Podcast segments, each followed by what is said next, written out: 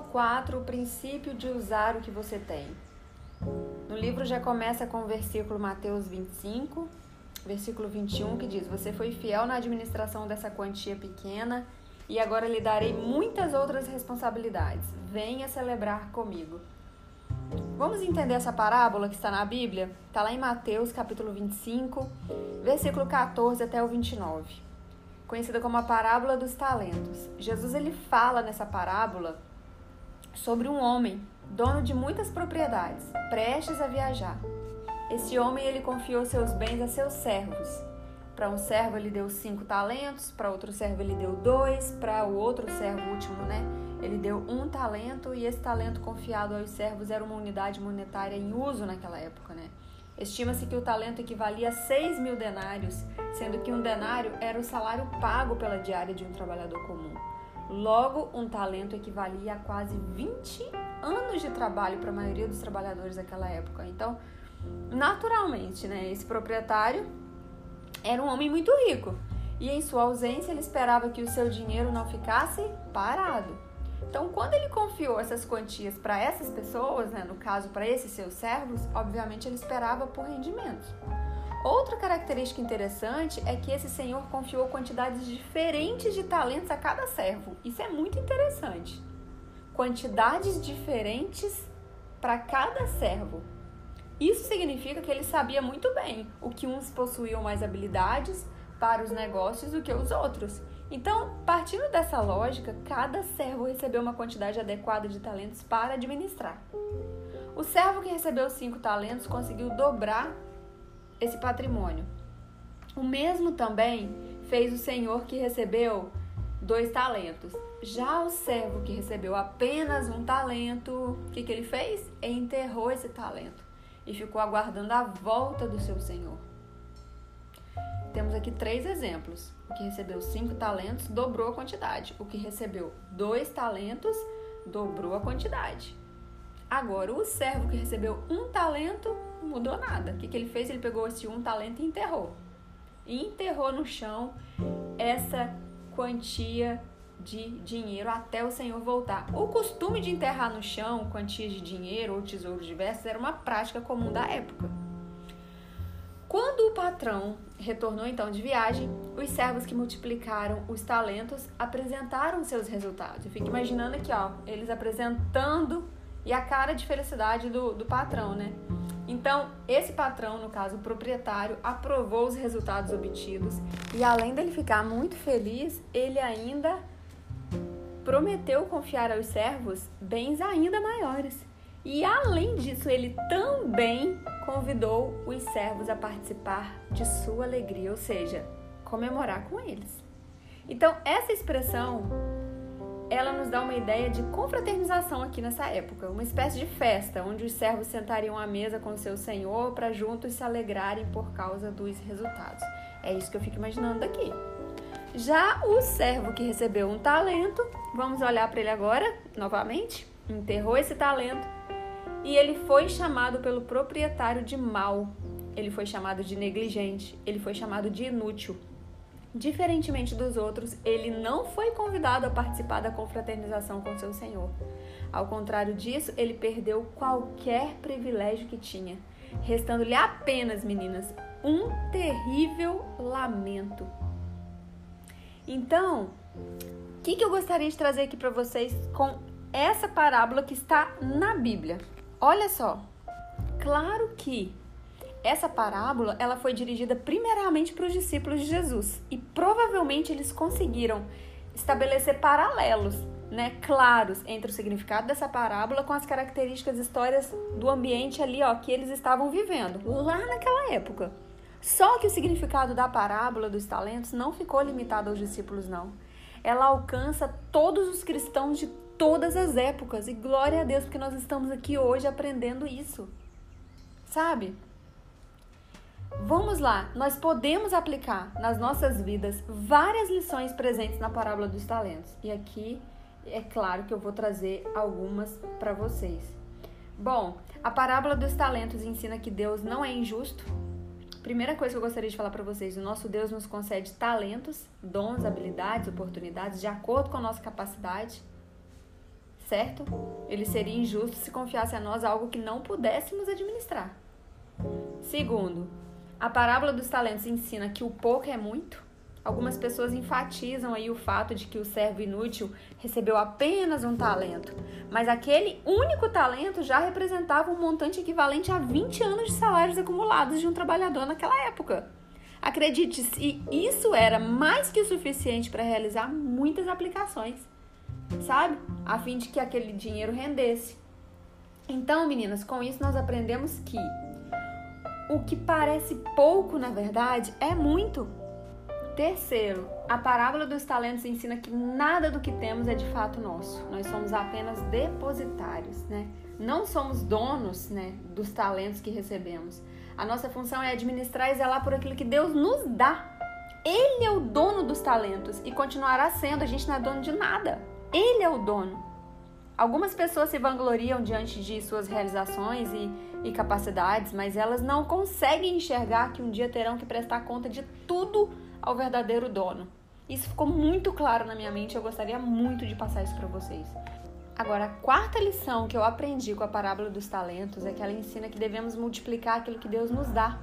Ao recebermos os talentos, em gratidão a Deus por ter depositado em nós tamanha confiança, nós devemos aperfeiçoá-los, a fim de que eles sejam úteis para a expansão do reino. O resultado dos talentos que recebemos deve glorificar unicamente ao Senhor. Isso foi muito forte no meu coração, gente. A quinta lição, a parábola dos talentos ensina que os talentos são valiosos, mas há algo mais valioso. Na parábola dos talentos, os dois servos bons receberam uma promessa de que, devido ao sucesso diante das responsabilidades que exerceram, ambos seriam colocados em responsabilidades ainda maiores. Podemos notar aqui a importância dessa promessa quando calculamos o valor do patrimônio que foi confiado ao primeiro servo ele ficou responsável por uma quantia que equivalia a 100 anos de salário de um trabalhador da sua época. Isso realmente era muita coisa, gente, muita coisa. Porém, o senhor dele comparou essa enorme quantia como sendo pouco em relação ao que ele receberia no futuro. Muitas pessoas gostam de fazer é, alegorias aí, né, com esse detalhe da parábola, principalmente focando resultados materiais. Mas eu penso que a melhor interpretação é considerar que nada do que conhecemos ou recebemos nessa terra, por mais valioso que seja, se compara à promessa de que eternamente participaremos da alegria do nosso Senhor. Que coisa mais linda isso, né? Que maravilha! Isso, meu Deus do céu. Então, meninas, quando o proprietário convidou os servos fiéis para participarem da sua alegria, ele ofereceu aos empregados a oportunidade de ocuparem uma posição a qual não tinham direito. É sobre isso. Eles se sentaram à mesa com seu senhor. Que coisa mais linda, gente! Juntamente com ele, os servos regozijaram-se, lembrando do trabalho que foi desempenhado. Então, o cristão verdadeiro será convidado a participar de uma mesa a qual não tinha direito algum de algum dia na vida participar. Porém, não por seus méritos, mas pelos méritos de Cristo, pela infinita misericórdia e bondade do Senhor que confiou a ele os seus talentos. Esse servo fiel estará presente no grande banquete celestial. Sexta lição que eu aprendi aqui com essa parábola dos talentos. Ela ensina que o servo mau além de negligente, é perverso e não assume a sua culpa. Se não lermos atentamente essa parábola, poderemos até pensar que o servo inútil não aplicou o seu talento porque se sentiu inferior, coitadinho, né, aos outros, ou porque realmente teve medo de perder o talento do seu senhor. Tem isso também, né? Algumas pessoas acabam até sentindo pena daquele servo, né? Tadinho, né? Recebeu só um, Porém, isso está errado, gente. Aquele servo não era inocente, não. É possível notar claramente que aquele servo era mau e perverso. Nas contradições de suas palavras, ele revelou uma natureza egoísta que foi incapaz de perceber a bondade do seu Senhor. Ele disse assim: Ó, eu sabia que o Senhor é um homem severo, que colhe onde não plantou e junta onde não semeou. Sabe? Quando ele diz que seu patrão colhe onde não plantou, ele está querendo dizer que o seu senhor exige algo a qual não tem direito de exigir, pois quem não planta não deve colher. Basicamente, em outras palavras, ele está dizendo: o Senhor é cruel e fiquei amedrontado. Não apliquei seu dinheiro e a culpa é totalmente sua. Ele quis dizer isso. A verdade é que aquele senhor só teria sido injusto tentando colher onde não plantou se ele não tivesse dado nenhum talento para aquele servo. No final da parábola, notamos que o patrão declarou que o servo se enforcou em suas próprias palavras. Você sabia que eu colho onde não plantei e junto onde não semeei? Então você devia ter confiado meu dinheiro aos banqueiros, para que quando eu voltasse, o recebesse de volta com juros.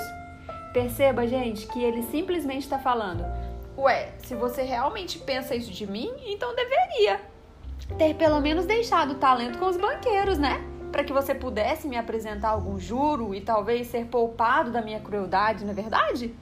Eu imagino os dois tendo essa conversa. O servo incompetente não assume seus erros, ao contrário, ele busca apresentar desculpas. E hoje não é muito diferente, não. Não é muito diferente, não. Sétima lição que eu tirei dessa parábola aqui, gente. A parábola dos talentos ensina que até o pouco que se tem será tirado. O servo inútil era também mentiroso.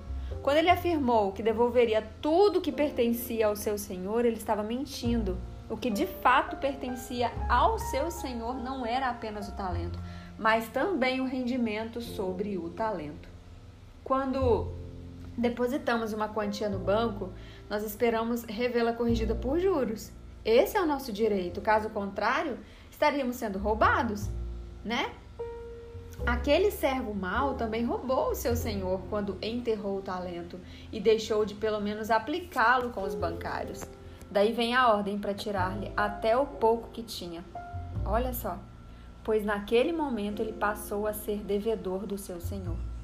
E para a gente encerrar aqui essa parte das lições que eu tirei com essas pará dessa parábola, né, que eu não poderia deixar de compartilhar com vocês, né, ela ensina que receber talentos não significa ser aprovado por Deus.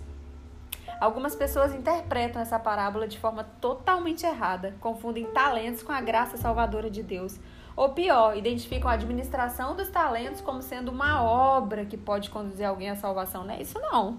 Definitivamente esse não é o princípio ensinado aqui nessa parábola dos talentos que traz aqui para nós no capítulo 4 do livro A Experiência do Lar. Os talentos jamais servirão para absorver alguém no juízo é, final, né? Ninguém poderá apresentar a multiplicação dos talentos que recebeu como resultado é, é, para a salvação eterna, como um bom resultado, né? Mas se fôssemos aplicar o conceito de salvação, seguramente podemos dizer que o servo mau não perdeu a salvação, como muitos alegam. Na verdade, ele nunca teve. Embora fosse chamado de servo, ele não conhecia o seu senhor e o julgava de maneira completamente equivocada. Meninas, essa parábola abriu tanto a minha mente e eu comecei a entender por que, que eu devo usar tudo que eu tenho. Por que, que eu preciso ser fiel na administração da quantia que eu tenho? Porque o Senhor vai me dar outras responsabilidades, porque eu vou me alegrar com o Senhor. Lá naquele tempo eu posso aplicar hoje. Isso é um princípio. E faz total diferença na minha vida para várias áreas da minha vida. Vocês conseguem entender isso? A autora do livro traz aqui para nós que o princípio de usar o que você tem abrange três elementos: fidelidade, administração e consequências. Tudo isso nós vimos ali na parábola dos talentos. Primeira coisa, a fidelidade, primeiro elemento, é determinada pela nossa atitude. A fidelidade, ela maximiza o potencial. Já a preguiça, ela minimiza o potencial. Você é chamado, acima de tudo, a aproveitar ao máximo o seu potencial em todos os aspectos da sua vida. Isso nós vemos ali na parábola dois servos apresentar, aproveitaram ao máximo e o outro, né, por preguiça, não aproveitou, ele minimizou o seu potencial. Então, seja você rico ou pobre, o princípio é o mesmo, seja fiel com aquilo que você tem. A autora traz isso aqui no livro para nós.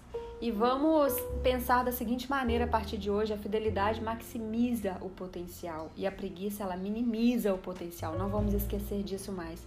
Acabe com a sua mentalidade. É, quando eu tiver uma casa melhor, móveis melhores, mesa melhor, talheres melhores, eu vou colocar em prática o princípio do uso que você tem. Não! Não, não é isso. Não é isso que você tem que pensar. Use o que você tem da melhor maneira que você puder. Faça render lucros com aquilo que você tem. Não esqueça da parábola. Use da melhor maneira.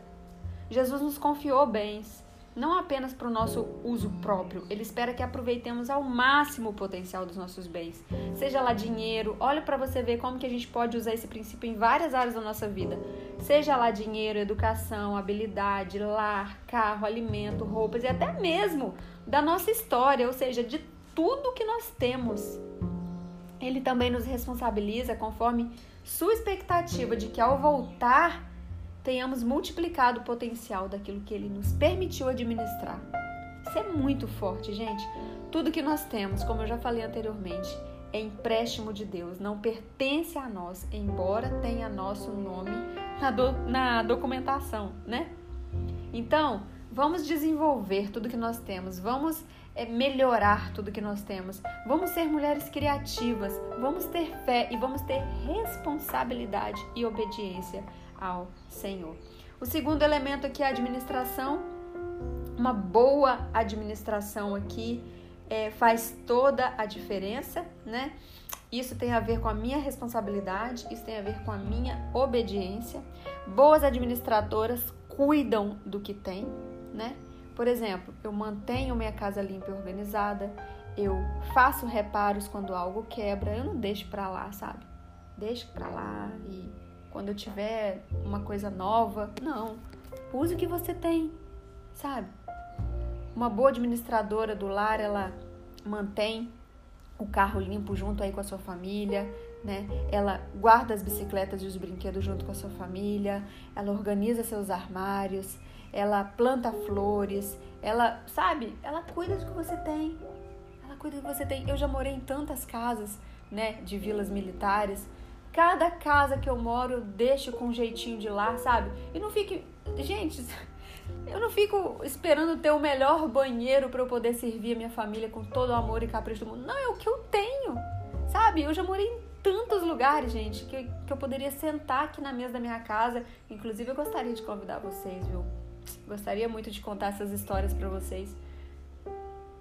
Tudo, sabe? Eu tenho vários testemunhos para dar para vocês de casas que eu já tive, salas, móveis, coisas, sabe? Cidades que eu já morei, sabe? Tudo eu usei da melhor maneira, tudo eu fiz da melhor maneira, tudo eu servi da melhor maneira com aquilo que eu tinha no momento. É sobre isso, gente. Boas administradoras não desperdiçam, não desperdiçam alimento, não desperdiçam tempo, não desperdiçam dinheiro, sabe? Nós temos que ter o coração grato. A gratidão ela gera motivação e a motivação ela resulta em multiplicação. Guarda essa frase para você, tá aqui no nosso livro na página 63. A gratidão gera motivação e a motivação resulta em multiplicação. Multiplicação, produtividade, realização são as recompensas de cuidar com gratidão dos seus recursos e compartilhá-los com outros. Não se pode governar algo de que não se cuidou fielmente, sabe?